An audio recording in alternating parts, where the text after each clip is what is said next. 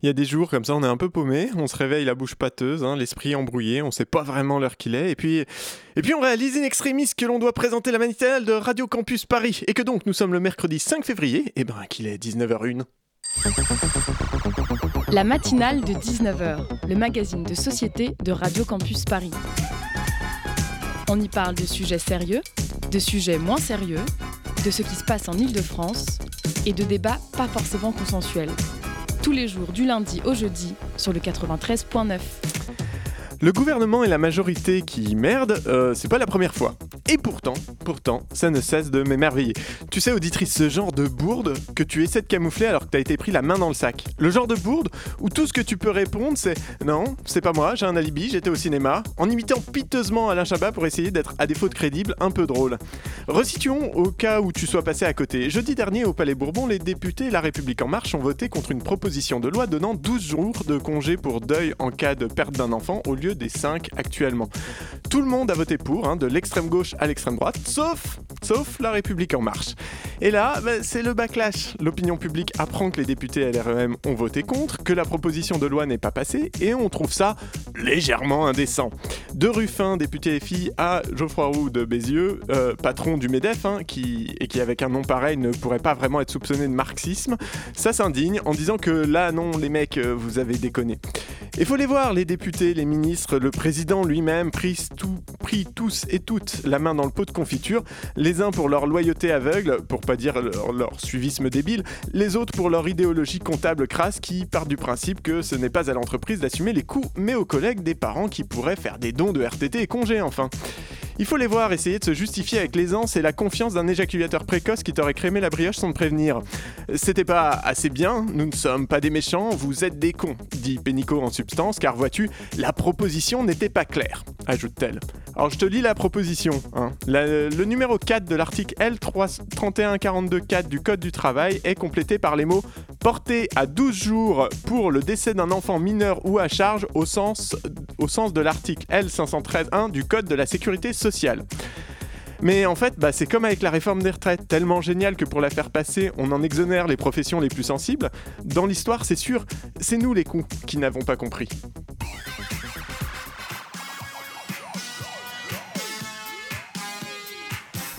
Bonsoir auditrice, tu es sur Radio Campus Paris, c'est la matinale de 19h et je suis Pitoum. Ce soir nous recevons Sophia d'Olivera Rouxel, responsable du service vie fédéral de la Fédération des acteurs de la solidarité, qui nous expliquera déjà ce qu'est la Fédération des acteurs de la solidarité, ou le FNARS peut-être, je sais pas, et avec qui nous parlerons de l'évolution des dons en France et de leur baisse notamment, alors que l'année 2018 avait déjà connu une forte baisse. Delia zoomera ensuite sur Supersonic Records et bien sûr du bon son, des chroniques par euh, Ilona et pour sa première fois d'ailleurs, et Hugolin pour sa dernière, c'est bien fait. Et tout ça, bah, c'est maintenant. Certains n'hésitent pas à parler d'accidents industriels pour les associations caritatives. L'année 2018 marque une chute historique des dons des Français, dont la moitié met pourtant régulièrement la main à la poche. Selon le syndicat France Générosité, qui regroupe 91 associations, sur les 2 milliards 900 millions d'euros habituellement collectés, il manquait fin 2018 200 millions d'euros. Et à mes côtés dans le studio aussi Jonathan de la rédaction de Radio Campus Paris. Salut Jonathan. Bonjour. Qui va conduire cette interview avec moi. Et donc euh, Sophia d'Olivera Rouxel, bonsoir. Bonsoir. Merci d'être avec nous. Merci de l'invitation. Vous, êtes, vous faites donc partie, enfin vous travaillez pour la FNARS. On dit la FNARS ou pas Ou c'est que moi euh, On ne dit plus la FNARS, on dit la Fédération des acteurs de la solidarité. C'est long, alors euh, notre sigle, mais on l'utilise pas trop souvent, c'est la FAS.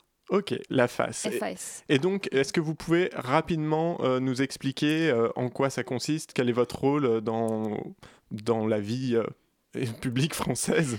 Alors, la, la, Fédération des acteurs de la solidarité rassemble plus de 800 associations qui agissent dans le domaine de la solidarité, la lutte contre les exclusions.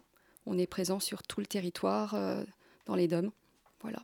Bonjour. Bonjour. Euh, pourquoi avez-vous décidé en fin d'année 2019, par la voix de votre directeur, Florent Guéguin, d'intervenir dans les médias pour déplorer, je cite, que nous allons vers une crise très grave parce que grosse inquiétude de nos associations, alerte rouge, je dirais, euh, puisque nous sommes quand même, même dans un contexte social euh, dramatique, puisque on a des chiffres en 2018 via l'INSEE qui nous disent, nous indiquent qu'il y a plus de 400 000 personnes en situation de pauvreté, qui ont basculé dans la pauvreté. D'ailleurs, je ne sais pas si vous avez aussi entendu des chiffres aujourd'hui via l'étude de l'Observatoire français des conjonctures économiques OFCE, qui indique que 5% des plus pauvres allaient perdre en pouvoir d'achat, c'est-à-dire 240, mmh. euros, par, an. Donc un contexte social dramatique. Et du coup, euh, ces associations-là bah, rencontrent euh, ces personnes, en tout cas les associations que représentent. La baisse de dons, elle représente euh, un gros poste dans nos budgets. vous savez, on a perdu plus de 4% de, dons. voilà, d'après les chiffres de France Générosité, ça représente 150 millions d'euros de perdus.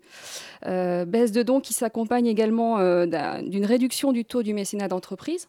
Donc, couperait euh, supplémentaire. Donc juste pour rappeler rapidement ce qu'est le, mécénat d'entreprise par rapport aux dons euh, Donc, Ce sont les entreprises qui, euh, du coup, soutiennent des actions, voilà, des, associations, voilà, qui, du coup, participent aussi à l'effort solidaire aux mm. côtés des particuliers. Voilà. Aux côtés de tout le monde. Qui, aux côtés de tout le monde.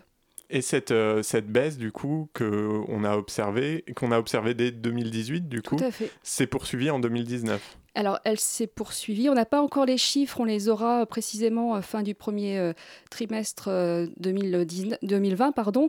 mais on, le sait, à hein, nos associations nous l'ont dit, puisqu'il y a eu des appels en fin d'année très forts auprès des, auprès des citoyens pour donner, donner, donner.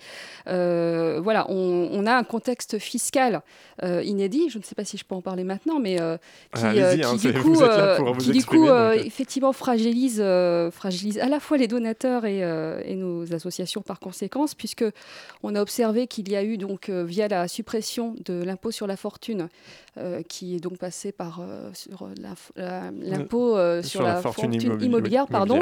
donc les conséquences, c'est moins de donateurs aisés.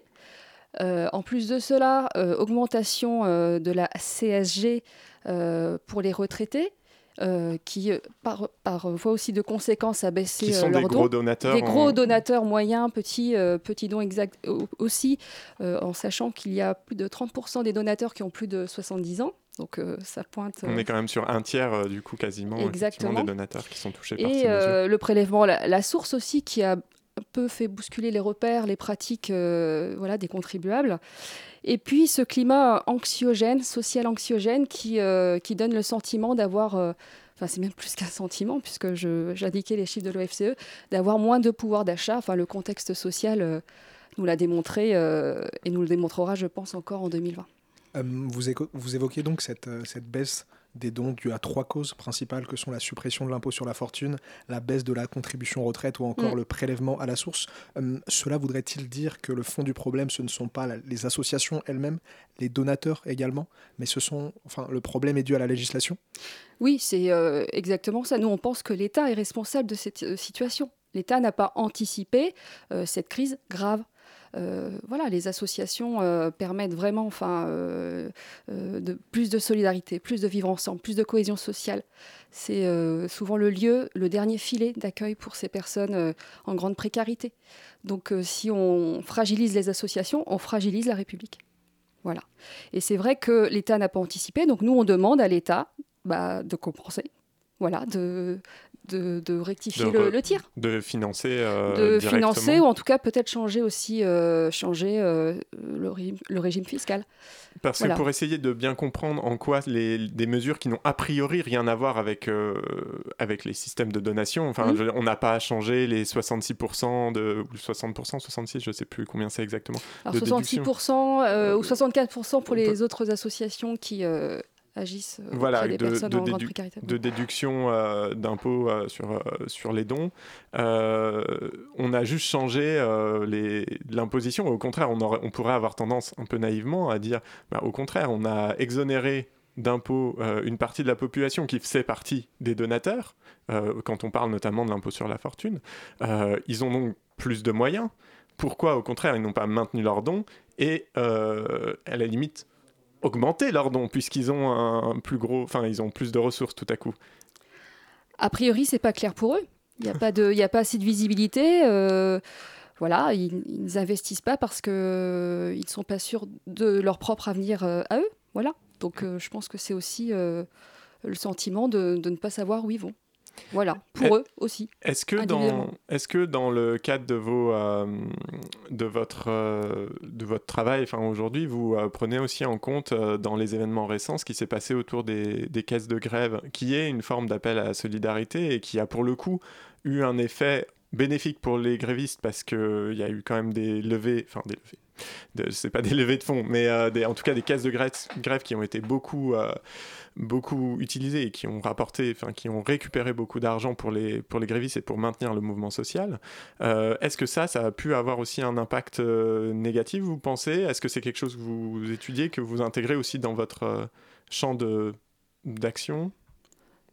On, ne l'a pas analysé tant que, en tant que tel. En tout cas, mm. on n'oppose rien, on n'oppose pas, les actions de solidarité et de soutien. En tout cas, nous, ce qu'on observe dans nos associations, c'est qu'il y a eu une baisse euh, voilà, de financement euh, euh, impactant du coup l'activité de nos associations. Donc ça veut dire moins de repas distribués, moins de fournitures scolaires, moins de, de, voilà, d'hébergement, d'accueil, de douches pour les personnes qui n'ont pas accès voilà, à l'hygiène, etc. Donc c'est, en tout cas, nous, on a, on a, on a vu l'impact concret au, sein de nos associations. Pensez-vous qu'aussi, par exemple, la baisse du pouvoir d'achat euh, des Français peut être due également à cette baisse de dons? En tout cas, nous, on, pense que la, la, baisse du pouvoir d'achat impacte effectivement euh, la, baisse de dons. En tout cas, c'est ce que je disais tout à mmh. l'heure. Effectivement, euh, on pense que le fait d'avoir le sentiment de ne pas savoir euh, la vie qu'on aura euh, pour nous, pour nos enfants, euh, bah, ça rend l'investissement financier plus difficile. Ça crée une forme d'inquiétude. Ça Oui, voilà, ça crée une forme d'inquiétude. Après, effectivement, financièrement, c'est la cata. en tout cas, c'est voilà, c'est pas facile. on est mobilisé, mais on n'observe pas de repli en, termes d'engagement. Euh, il n'y a pas de repli égoïste. Euh, oui, j'allais venir là-dessus. Est-ce que ça se ressent sur l'investissement des gens dans les associations Il n'y a jamais eu autant de, personnes qui, euh, qui donnaient leur temps en fait auprès des associations, par, par exemple les maraudes, donc des, des, jeunes notamment, et des moins jeunes, qui, mmh. qui vont voilà, vadrouiller dans, dans, les, dans les rues pour rencontrer des personnes en, en situation euh, de fragilité, en grande précarité, euh, ou des, voilà, des personnes qui font de la distribution de repas ou du soutien scolaire, ou qui font de l'échange de savoir aussi. voilà. Donc on, a, on a quand même un formidable levier de bénévoles, jeunes et moins jeunes. Donc on, est riche aussi, de, enfin on est riche de, de, cet engagement-là en tout cas. Mais, mais voilà, c'est pas suffisant en termes de, à un moment, il faut des moyens. Il faut des moyens. Des gens, voilà. il faut aussi des moyens. Notamment dans notre secteur, le secteur de l'hébergement. Euh, puisque c'est quand même une compétence de l'État euh, de s'assurer que les personnes euh, aient un accueil digne, accès aux soins, voilà, de quoi dormir, accès aux soins, etc. Et donc ça, c'est un pilier. Et le deuxième pilier, c'est là où on a à agir, c'est l'engagement bénévole citoyen. Donc nos associations font ce, ce pont-là. Avez-vous remarqué une tendance particulière au niveau des dons? Euh, concernant les, donateurs fidèles Parce qu'on sait qu'il y a des donateurs qui sont plus ponctuels et d'autres fidèles. Donc euh, est-ce qu'il y a une différence peut-être euh, de dons? Alors, a priori, effectivement, les donateurs fidèles donneraient un peu moins, moi, dans ce que j'ai pu lire et entendre. Voilà. Et, les, sur les ponctuels, du coup, y a, c'est vraiment c'est plus ceux-là qui ont disparu Alors, euh, les ponctuels, euh, bah, vous avez parlé d'une action ponctuelle, par exemple les caisses, de grève. Euh, on voit aussi d'autres actions ponctuelles autour de l'environnement. Alors, je pense que ça ne sera pas que du ponctuel, c'est aussi du structurel, mmh. et heureusement. D'ailleurs, on comprend l'engouement hein, auprès des, des, actions environnementales. D'ailleurs, nos associations de solidarité agissent aussi en matière d'environnement. ça fera l'objet peut-être d'une autre, d'une autre émission. Euh, et ça, euh, on ne peut que se réjouir. Et c'est juste que, voilà, il ne faut pas que ça se fasse au détriment de, de la pauvreté, euh, de la solidarité. Voilà. Cette, cette solidarité qui est en baisse, volontairement, involontairement, peut-être simplement parce qu'effectivement le, ça va mal et donc c'est plus compliqué, pour certaines personnes en tout cas. les associations, aujourd'hui, ça va faire donc deux ans que, y a cette, que cette situation est là, elles ont mis en place quand même des, des, elles ont trouvé des parades pour l'instant où là elles sont vraiment à la merci de décisions législatives d'un changement de législation qui viendrait les aider. Alors, euh, nos associations euh, ne, regardent pas les trains passés. Donc, de toute façon, elles sont toujours sur le pont. Donc, elles, euh, elles font à la fois effectivement euh, des actions de plaidoyer, donc c'est euh, voilà, c'est ce que fait mon directeur, euh, enfin les, autres associations, ce que je viens aussi dire là quelque part. mais elles réfléchissent aussi à leur modèle économique. Hein. Elles, elles, les, les, associations, elles inventent. Enfin, je pense que vous comprenez, mais elles, elles sont pleines de ressources. Elles font euh, toujours un travail de réflexion pour euh, dire bah voilà c'est comme ça bah, comment on s'adapte comment on invente euh, donc il y a les crowdfunding qui se sont développés voilà les plateformes de dons il y a aussi tout ce qui est de l'ordre de la de l'échange aussi de, de savoir des familles aussi qui accueillent des réfugiés par exemple enfin voilà on a on a aussi d'autres d'autres champs d'autres champs possibles mais j'allais dire voilà c'est euh, voilà, il faut, voilà, il faut quand même renforcer le côté euh, don financier qui est quand même, euh, je vous disais, 150 millions d'euros de perdus. Enfin, c'est pas rien quoi. Voilà, c'est pas suffisant. Mais en tout cas, nos associations réfléchissent toujours sur leur modèle économique. Elles, elles vont voilà, elles vont chercher d'autres pistes. Voilà. Donc ça c'est parce qu'en plus, la, la, question, la question que ça soulève, effectivement, quand on sait que les associations, d'une manière générale, ont tendance à pallier à des, une absence de service public à un moment, enfin, hmm beaucoup d'associations dont on parle, notamment quand il hmm. s'agit de droit au logement, typiquement, on parle de droit au logement qui est un droit hmm. euh, fondamental. fondamental dans, je ne vais pas dire de bêtises, donc je ne dirai pas si c'est de la Constitution ou, euh, ou d'autres droits, mais euh, en tout cas, c'est un droit fondamental le fait qu'on doive avoir des, des, associations qui, se, qui prennent en charge ça, c'est une, faille, une faille, une faillite à un moment de l'État. Or, on a l'impression que l'État ne, euh, ne cherche même plus aujourd'hui à vraiment euh, accompagner ces, euh, ces associations-là. Dans, en tout cas, le gouvernement actuel. En tout cas, pas assez. je ne sais pas si vous connaissez aussi le contexte contractuel, mais voilà, les subventions euh, sont de moins en moins présentes. Enfin, elles sont là, mais elles sont, elles sont menacées par euh, l'arrivée de la commande publique. Donc aujourd'hui, euh, bah, on a un cahier des charges très strict et bah, vous répondez au cahier des charges ou pas, avec toujours cette course au prix bas. Donc ça met aussi les associations entre elles parfois en concurrence. Alors nous, en tant que fédération, on, et on le voit, hein, on, invite les associations à coopérer ensemble, à faire de l'interassociatif, à, à parler euh, d'une voix aussi euh, collective, parce que ce qu'apportent les associations quand même, c'est le collectif. C'est dépasser l'individuel à l'action collective. Donc la fédération, elle a, elle a cet ADN-là euh, très fort et elle, elle, elle, elle le remémore toujours auprès des associations. Ensemble, on est plus fort, toujours. C'est un peu une fusion, quoi. Un groupement de force. Un groupement, une association. Voilà, une association en tout cas. On continuera de parler de tout ça après une petite pause musicale. Restez avec nous sur le 93.9.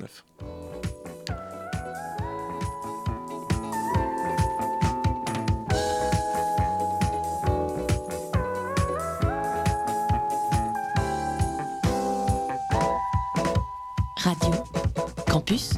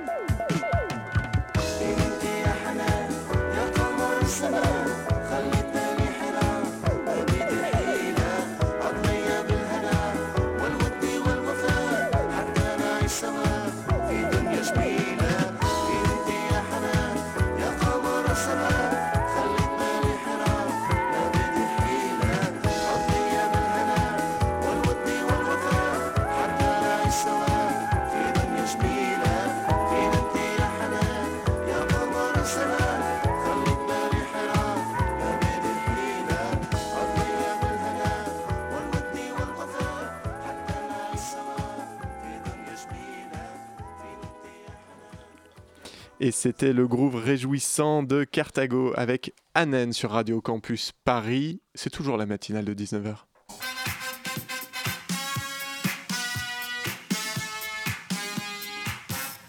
Et nous sommes toujours avec Sophia d'Olivera Rouxel de la, euh, de la Fédération des acteurs de la solidarité. Bravo. J'ai bien la face.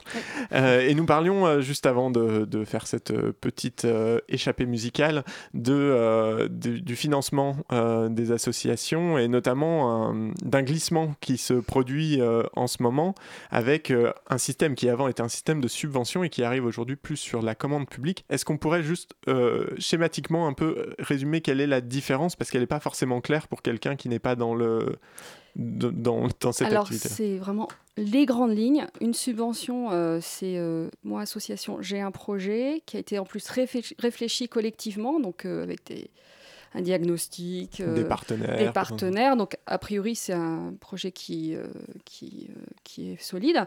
Et je, je vais chercher un soutien financier auprès de l'État, des collectivités. Donc, et euh, je peux avoir une, du coup une aide euh, puisque le, projet euh, convainc et, répond bien à l'intérêt général, etc. Donc, c'est, j'ai un projet, je cherche un financement.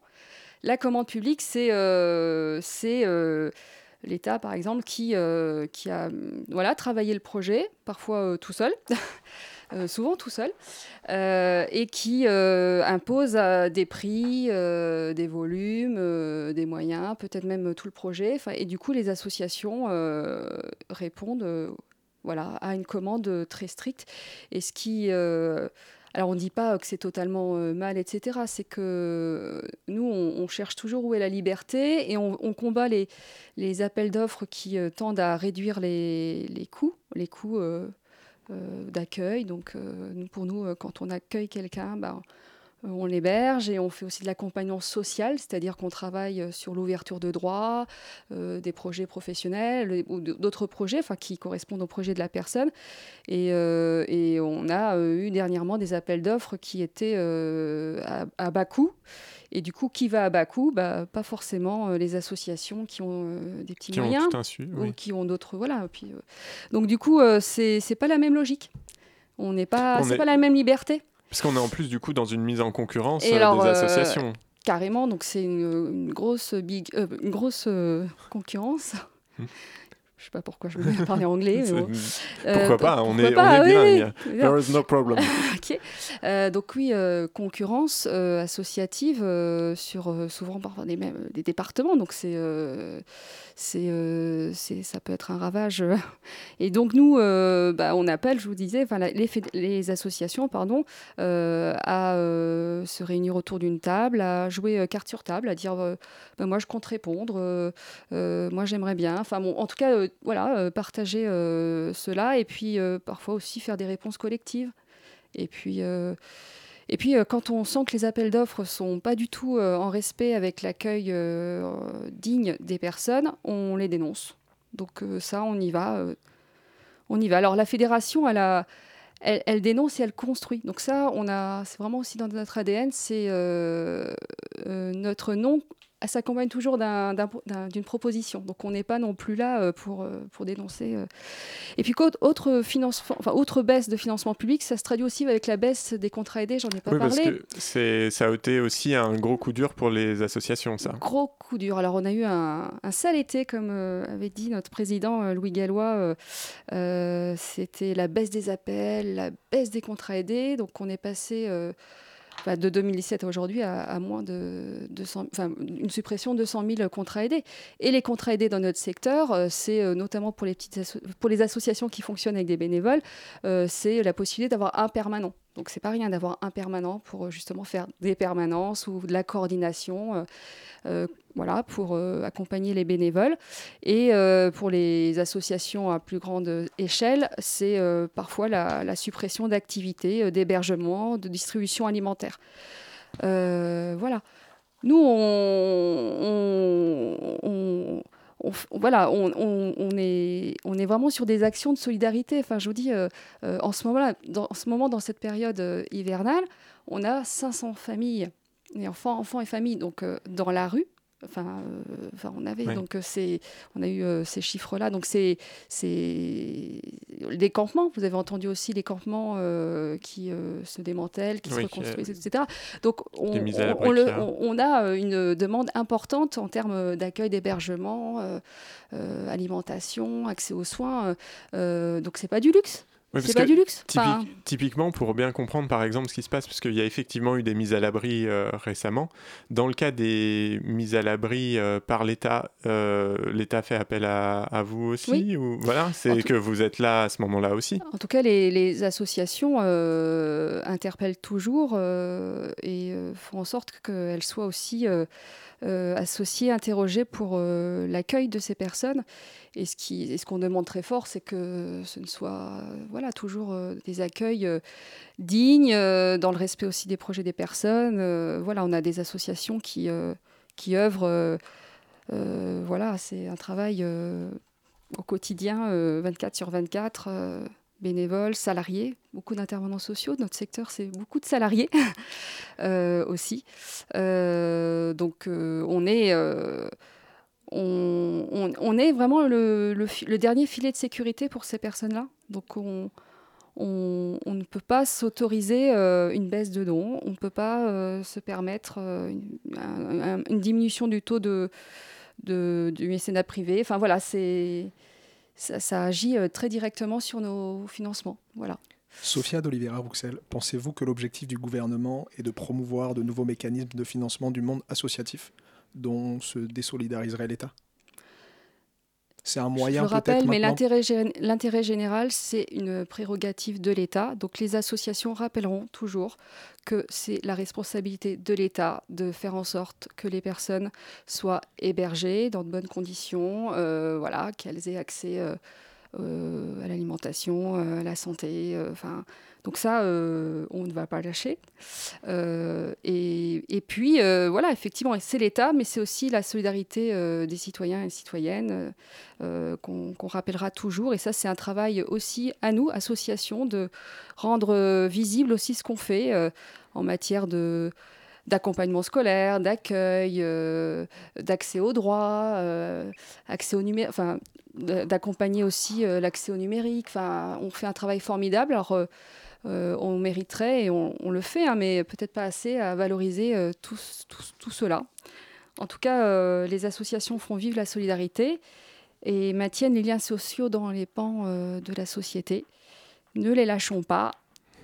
Et qu'est-ce qu'on peut faire aujourd'hui Là, on a des auditeurs, auditrices qui n'ont pas forcément, alors qui donnent peut-être, qui donnent au minimum, mais en tout cas, quels sont les, les leviers d'action pour aider, pour aller dans le sens à interpeller euh, C'est diffuser un message Qu'est-ce qui, s- qu'est-ce qui serait le plus utile pour vous De la part des individus? Dans parce. En tout cas, euh, si, euh, Si Emmanuel Macron nous écoute, évidemment, on- on veulent, engage. veulent, euh, donner, donner donc faire des dons, donc faites des dons.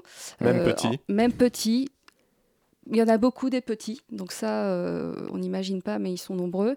Donc euh, faites des dons et euh, toquez à la porte des associations dans votre quartier pour proposer aussi à la fois de découvrir ce que fait cette association et, et, pourquoi pas donner son temps voilà, pour, pour participer à la solidarité. Voilà, donc ça c'est donc pousser la porte de nos associations et puis nos associations ouvrez-les aussi, mais euh, on le fait, on le fait. Parfait. ben, merci beaucoup, Sophia Merci à de Oliveira Bruxelles. Vous êtes, je le rappelle, donc la responsable du service vie fédéral de la Fédération des acteurs de la solidarité. Merci à vous. Merci à vous.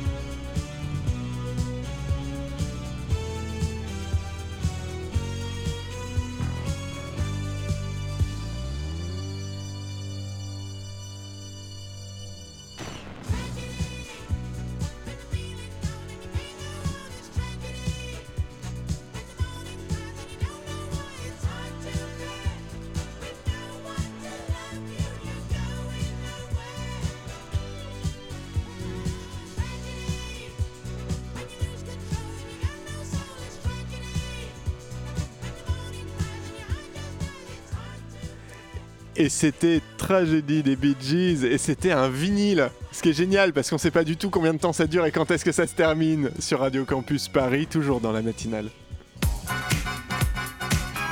La matinale de 19h. Du lundi au jeudi sur Radio Campus Paris. Ah oui, avec les CD, on n'a pas le grain, avec les MP3, on n'a pas la saveur et la couleur du son, mais on a le timing. On retrouve maintenant Ilona qui va nous parler de sociologie à travers un livre de Jean Baudrillard. Bonsoir. Bonsoir à tous. Alors, du coup, je vais vous parler de, ce livre qui s'appelle La société de consommation, qui m'a beaucoup fait réfléchir, mais surtout, il m'a vraiment donné envie de faire réagir.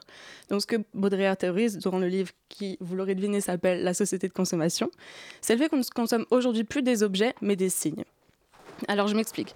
Ce qu'il veut dire par là, c'est que quand vous achetez, par exemple, un nouveau t-shirt blanc qui porte la marque Lacoste, ce n'est pas pour sa couleur. Ce n'est pas non plus pour la qualité du produit, mais bien pour ce qu'il représente, pour le petit logo qu'on va clairement voir apparaître sur le produit. Sans quoi, vous auriez très bien pu acheter un t-shirt blanc totalement basique dans la première boutique venue. Parce que ce n'est pas sa valeur réelle qui vous intéresse vraiment, mais plutôt ce qu'il va montrer au groupe autour de vous. C'est vrai qu'on consomme pour soi, mais on consomme aussi pour se valoriser auprès d'un groupe, pour avoir le sentiment d'appartenir à un groupe tout en se différenciant. Bah, on est quand même libre enfin d'acheter euh, ce qu'on veut. moi, je me sens plutôt libre, ça va Eh ben pas vraiment, parce qu'en fait, on pense souvent que le consommateur est totalement libre d'acheter ce qu'il veut, et c'est vrai d'une part, mais ses choix sont largement influencés par les publicités qu'il voit autour de lui, et aussi par le groupe auquel il appartient, c'est-à-dire les gens qu'il va fréquenter. Remarquez certaines publicités autour de vous. Elles sont faites pour que le produit que les lobbying veulent vous vendre vous fasse sentir spéciaux, voire unique. Mais cette petite phrase que vous verrez apparaître parfois comme ce produit est fait pour vous, des milliers d'autres personnes la voient. On se sent souvent touché directement par le produit qui est soi-disant fait pour nous. Mais dans cette perspective, il est aussi fait pour des milliers d'autres personnes qui sont prêtes à le consommer. Et c'est là qu'on se rend compte du coup de l'absurdité de ce genre de slogan. C'est vrai que le consommateur peut prendre du recul par rapport à ces publicités parce qu'il prend parfois conscience, de la manipulation qui se cache derrière. Mais ça fait naître d'autres techniques qui vont encore mieux vendre le produit ou du moins de manière plus insidieuse. Oui, alors moi en plus, euh, j'ai beau savoir que édition limitée sur un jus d'orange, ça n'a pas de sens, pourtant ça me fait l'acheter. Mais qu'est-ce qu'il faut retenir du coup de tout ça, Ilona? Du coup, que c'est à nous et aux générations suivantes de changer tout ça. Je ne dis pas qu'il faut arrêter de consommer parce que c'est presque impossible, mais changer de mode de consommation en stoppant tout simplement la surconsommation. Pourquoi acheter le tout dernier iPhone si ce n'est pour entrer dans un système qui nous pousse à consommer toujours plus?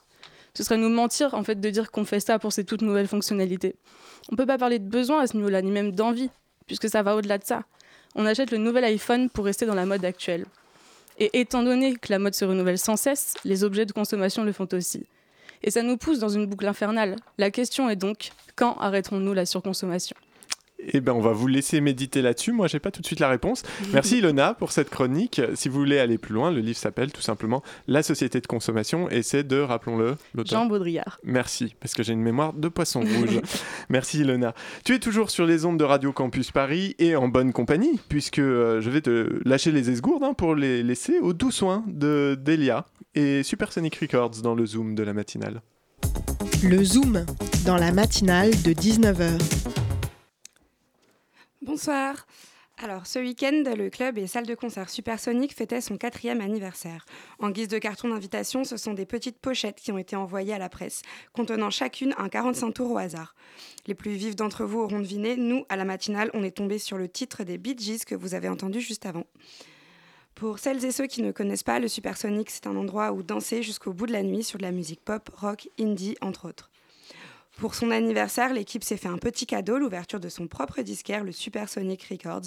Aujourd'hui, on est avec Pierre Garnier, le gérant de ce nouveau lieu. Bonjour Pierre. Bonsoir. Parmi toutes les possibilités d'expansion pour les 4 ans de la boîte, qu'est-ce qui vous a poussé à aller vers l'ouverture d'un disquaire? Ça a été assez, euh, assez naturel.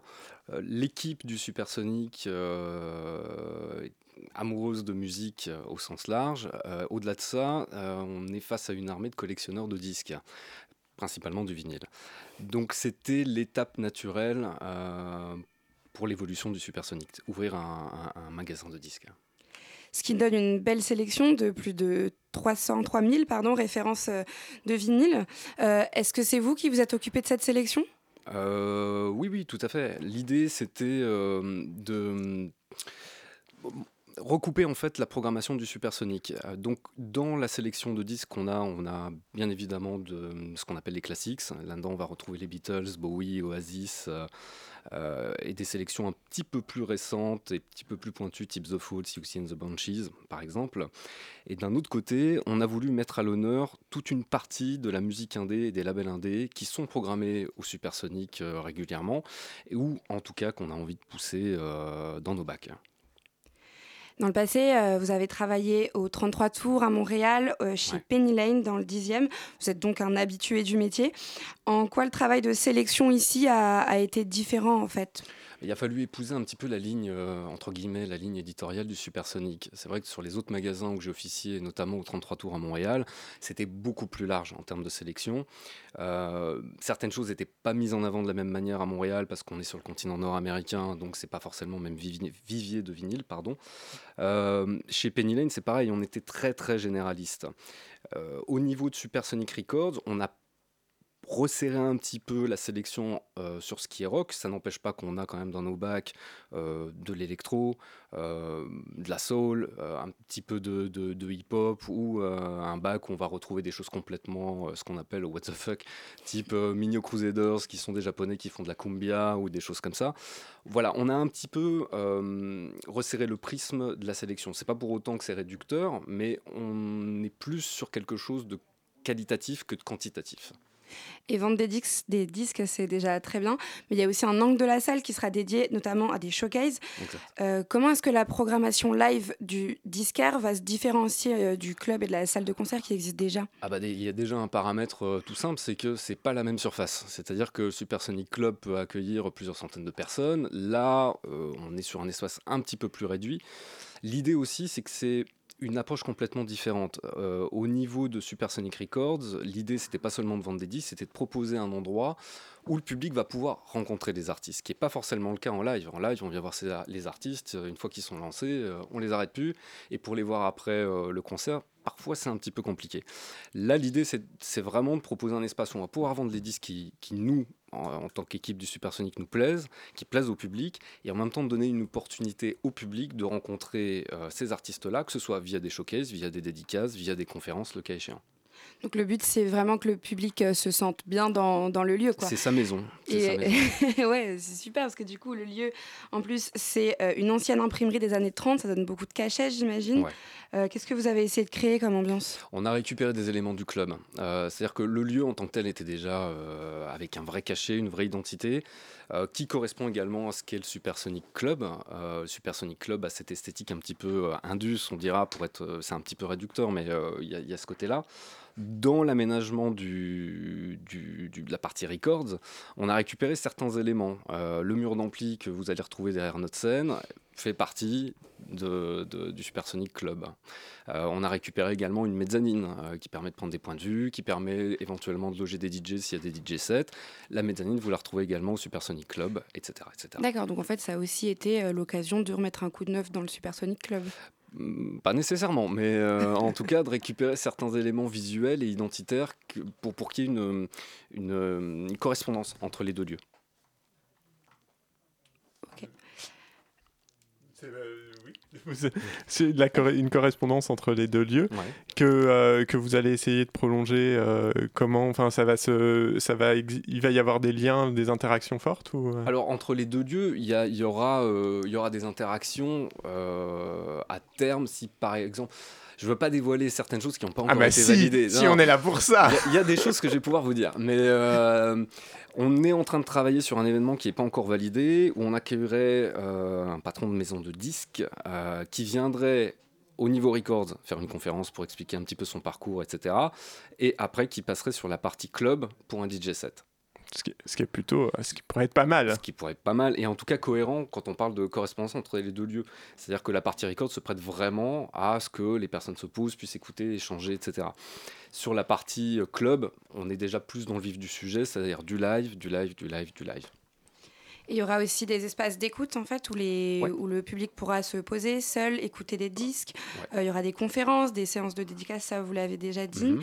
Euh, de ce côté-là, peut-être d'autres exclus? Oui, je peux vous annoncer aujourd'hui qu'on va euh, accueillir Pérez, qui sort un nouvel album le 14 février et il sera en showcase exclusif chez Supersonic Records sur une formation un peu particulière parce que Pérez c'est avant tout de l'électro, là il sera accompagné d'un pianiste et justement il y aura euh, au-delà du showcase une rencontre et des dédicaces et les disques seront disponibles en exclusivité chez Supersonic Records, LP et CD. Merci Pierre Garnier d'avoir répondu à mes questions pour la matinale de 19h. J'enjoins nos auditoristes à aller suivre de près l'actualité du Supersonic Records qui se trouve au 9 rue Biscornet à Bastille. Merci à vous.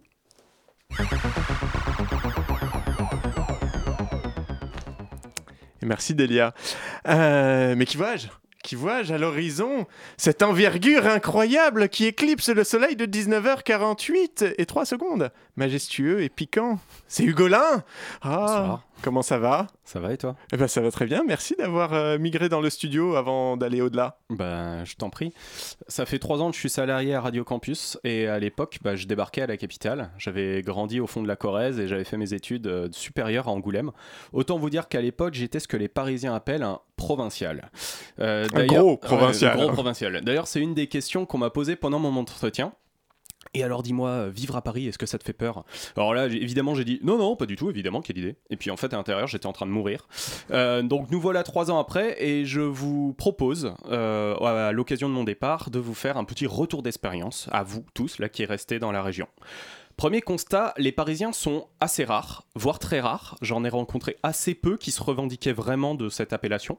Typiquement, les gens qui vivent depuis 10 ans à Paris, ils continuent de te dire non, non, moi je suis pas parisien, je suis bourguignon. Euh, de même, les gens qui vivent de l'autre côté du périphérique, et ben en fait, ils te soutiennent mordicus que Montreuil, c'est pas du tout Paris, mais ça n'a rien à voir enfin. Et une fois, j'ai même rencontré une fille qui me disait Alors, moi, je suis pas parisienne, j'ai vécu toute ma vie dans le 11e arrondissement. Donc là, je, je sais plus quoi te dire à ce niveau-là. Dans l'ensemble, Paris est assez fidèle à sa réputation de la ville culturelle. C'est vrai qu'il se passe toujours un truc quelque part, c'est incroyable. Mais par contre, c'est vrai aussi que c'est plutôt aliénant comme euh, milieu de vie. Euh, donc, puisque c'est bientôt les élections euh, municipales, je me permets deux, trois remarques si jamais les candidats veulent s'en saisir. Pour moi, euh, la seule solution pour que Paris puisse commencer à avoir vaguement l'idée qu'on puisse imaginer que en fait ça soit vaguement une ville agréable, il faudrait trois choses. D'abord bannir la voiture individuelle, ensuite interdire les gens de fumer dans la rue et enfin d'installer des chiottes publiques à tous les coins de rue pour que putain, ça soit terminé cette histoire. Euh, voilà. Bon évidemment une fois qu'on a vous êtes de gauche, Hugolin Qu'est-ce qui se passe? Une fois qu'on a fait cette analyse politique brillante, euh, on va se heurter au principe de réalité bien connu. Il va falloir composer avec la mentalité des gens qui vivent dans le coin. Euh, à croire que l'air local rend les gens absurdes. Sérieusement, les gars, on parle d'un bled où il y a 40% des gens qui roulent en SUV, alors que c'est tout plat et il neige deux fois par an. Mais par contre, il y a des épiceries bio qui poussent partout comme des champignons. Tu veux un autre exemple? Euh, Qu'est-ce qu'on veux bien, oui. qu'est-ce qu'on dit aux gens euh, au bar euh, qui, tu sais, les gens qui vont dans les chiottes et qui marquent Go Vegan, alors que en fait, bah dehors la terrasse elle est chauffée pour que les mêmes mecs puissent fumer et boire dans la rue sans qu'il fasse trop froid quand même, parce que bon. Oui, mais ils fument pas des vaches. C'est pas faux. Bah alors de manière générale, euh, les Parisiens sont assez fidèles à leur réputation de gens grognons, surtout sur la route. En revanche, il faut constater que c'est que de la gueule, parce que moi, bah moi ça fait trois ans que je mets un point d'honneur à jouer au jeu de de toi ou de moi, lequel sera le plus con, et à chaque fois je gagne. Mais ça, personne n'en doute, Quand Hugolin. je traverse On a des rouge- témoins ici. Je traverse systématiquement quand le bonhomme est rouge. À chaque fois qu'il y a un blaireau qui klaxonne pour rien, je crie un grand Ta gueule Et euh, je laisse pas passer les trottinettes. Et puis les motards qui roulent sur les, sur les trottoirs, bah pareil, je, les- je leur force le passage. Et ben malgré ça, en 3 ans, eh ben, je me suis jamais battu. Je vous jure, pas une seule fois. Et c'est pas faute d'avoir Les- essayé. Les, les mecs s'arrêtent, ils font les shows, ils insultent, mais il y a jamais personne pour descendre de sa caisse et régler ça en duel judi- judiciaire à l'ancienne. jamais. Une des caractéristiques de la vie parisienne, c'est l'absence de contact avec la nature. Je sais pas vous, moi, mais moi ça me pèse vraiment. Notamment les premiers mois, je me sentais pas bien, j'avais une angoisse, un malaise. À force, j'ai fini par mettre le doigt euh, là où ça me gênait. Par exemple, un soir, je rentrais chez moi tard, il faisait nuit, et là d'un coup, j'ai réalisé qu'on voyait pas les étoiles. Et ça a l'air con dit comme ça, mais en fait, euh, il y a tellement de lumière qu'on n'en voit pas plus d'une dizaine. Alors que chez moi, bah, quand c'est nuit sans lune, il n'y a pas de nuages, je vais m'allonger dans le terrain, et elles sont des milliers au-dessus de ma tête. Il y en a tellement que ça t'éblouit littéralement. Avant de venir à Paris, j'avais jamais réalisé à quel point c'était important pour mon moral les étoiles. Et je me souviens aussi de ce jour où j'ai vu une abeille à Barbès, Et là, ça m'a rempli de joie parce que c'était la première de la saison. J'étais hyper heureux et j'ai fait une photo, je l'ai envoyée au SMS par ma, à ma copine. Et là, elle m'a répondu un truc du genre ah, Mais putain, c'est hyper triste que tu me racontes en fait. on était le 23 juin et en fait, bah, le printemps était quand même bien entamé quoi. Au final, je suis heureux d'avoir passé un an à Paris, enfin trois ans à Paris, parce que bah, j'ai appris plein de choses sur moi.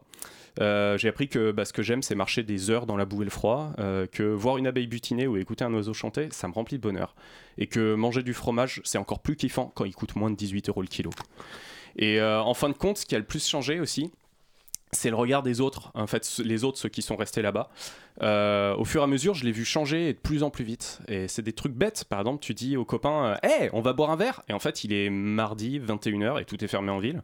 Ou encore, quand tu dis aux gens euh, bah, que tu habites dans un 18 mètres carrés au 7 étage à 600 euros de loyer et que bah, ils ont pitié pour toi. petit à petit, les gens te considèrent de plus en plus comme un Parisien. Chacun jugera en son âme et conscience, mais moi, je suis mal à l'aise avec cette idée. D'ailleurs, tous les gens à qui me demandent d'où je viens, je leur réponds bah, de Corrèze. Suis pas du tout. Donc euh, je pense qu'il est temps de partir avant que ça soit irréversible. Évidemment, je repasserai euh, de temps en temps pour vous filer des coups de main à tous là qui, que j'aime bien. Et puis qu'on euh, pourra boire des bières aussi avec vous les copains. Mais en attendant, je rends mon appart, je quitte mon travail, j'entame dès la semaine prochaine une cure de désintox à base de randonnée en montagne, d'affût photo au petit matin et de coups de main à la famille pour rentrer le bois. La vraie vie. Moi qui pensais qu'il était bien, comme dans les poèmes de Richepin moi qui croyais qu'il était sage d'être un oiseau de passage, moi qui les vis sans bourgeoiser, leur vie de poème oubliée. Au matin pris mon sac à dos,